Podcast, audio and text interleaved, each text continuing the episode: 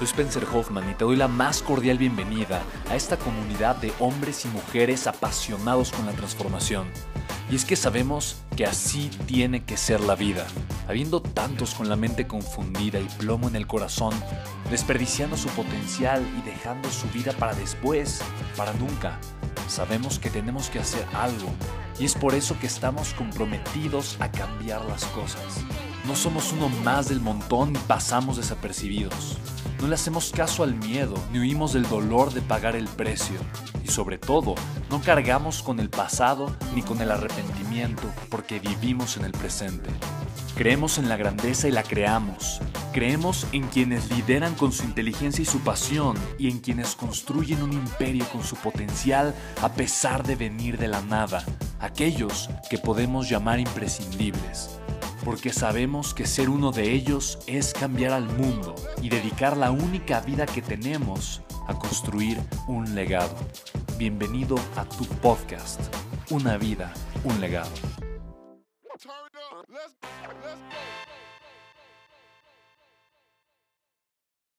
Normalmente pensamos que solo tenemos nuestro capital para hacer negocios. Y eso limita nuestro contexto muchísimo, muchísimo, muchísimo. ¿Yo qué hago con mi dinero? Lo invierto. También inicio algunos negocios, pero principalmente lo invierto. Y cuando quiero escalar mis negocios, utilizo el dinero de otras personas. ¿Me explico? Porque mi, dinero es limitado. El dinero de otras personas es ilimitado. ¿Estás de acuerdo? Entonces, ahí, es un punto interesante. Pero ¿qué hago?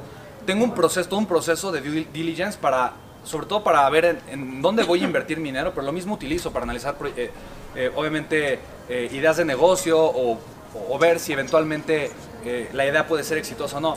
Y son dos ramas. Uno, si vas a crear algo completamente nuevo que no existe, que nadie ha probado y nadie ha hecho.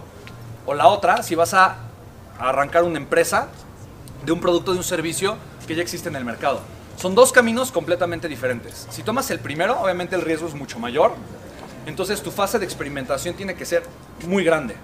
Tienes que probar, experimentar, probar, experimentar y tienes que estar dispuesto a invertir tiempo, esfuerzo y dinero para esa fase, porque tienes que conocer lo que necesita el mercado.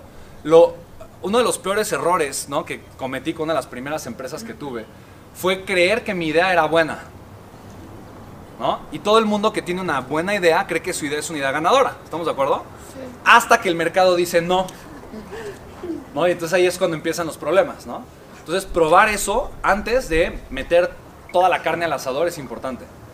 Y lo segundo es cuando vas a, utilizar o a comenzar un negocio eh, que, ya que ya existe, porque vas a poner una ferretería o vas a, vas a construir un negocio de construcción o cualquier cosa que ya existe, entonces tienes que entender y conocer muy bien el mercado.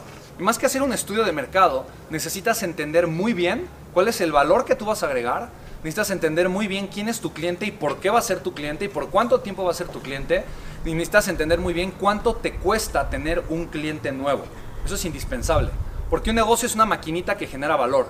Pero esa maquinita tienes que meterle dinero para que pueda generar valor. ¿Estamos de acuerdo? Y parte de meterle dinero también es conseguir clientes. Entonces, en esencia es muy simple. Si a ti un cliente te cuesta 10 mil pesos, pero ese cliente, ese cliente te da en utilidad, que es en flujo de efectivo libre, no en ingreso, en flujo de efectivo libre, te da 11 mil pesos, tienes una fórmula ganadora. Porque ¿cuántas veces quieres meter 10 mil pesos para sacar 11 mil? ¿Me explico?